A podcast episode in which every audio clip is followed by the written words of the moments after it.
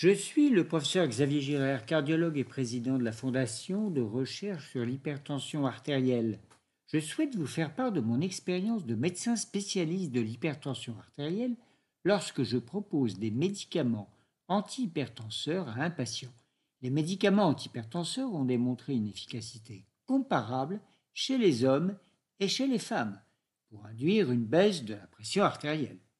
En France et dans la majorité des pays du monde, les médecins disposent de plus d'une centaine de médicaments antihypertenseurs différents qui chacun appartiennent du fait de leur mode d'action à une parmi sept grandes familles pharmacologiques. Choisir pour un patient le ou les médicaments les plus appropriés est toujours difficile, car un médicament peut, chez un patient donné, ne pas provoquer une baisse suffisante de la tension. On parle alors d'une mauvaise réponse au traitement ou d'un mauvais contrôle de la pression artérielle.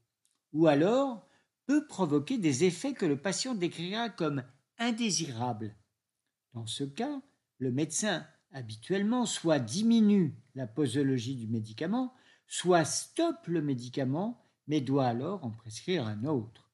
Ces changements de médicaments sont parfois difficiles à décider particulier lorsque le médicament provoque une baisse satisfaisante de la tension et permet donc une bonne protection contre les complications de l'hypertension. J'ai observé, avec beaucoup d'autres médecins, que la fréquence des effets indésirables associés aux antihypertenseurs dépendait de nombreux facteurs et que les causes les plus souvent retrouvées étaient le choix de la famille pharmacologique, ou une trop forte posologie du médicament, mais aussi le sexe du patient. Ainsi, par exemple, comme la gêne urinaire est une plainte plus fréquente chez les hommes après 60 ans, j'évite, si possible, de leur prescrire un antihypertenseur de la famille des diurétiques.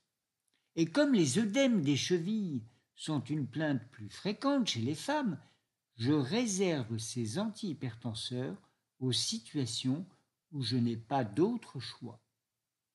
Les données de l'enquête Flash réalisée en 2022 en France indiquent que la prescription des médicaments antihypertenseurs est différente chez les femmes et chez les hommes. Ma pratique est donc probablement comparable à celle d'autres médecins. Pour avoir plus d'informations sur les différences dans la prise en charge des hypertendus en France selon le genre, rendez-vous sur frhta.org.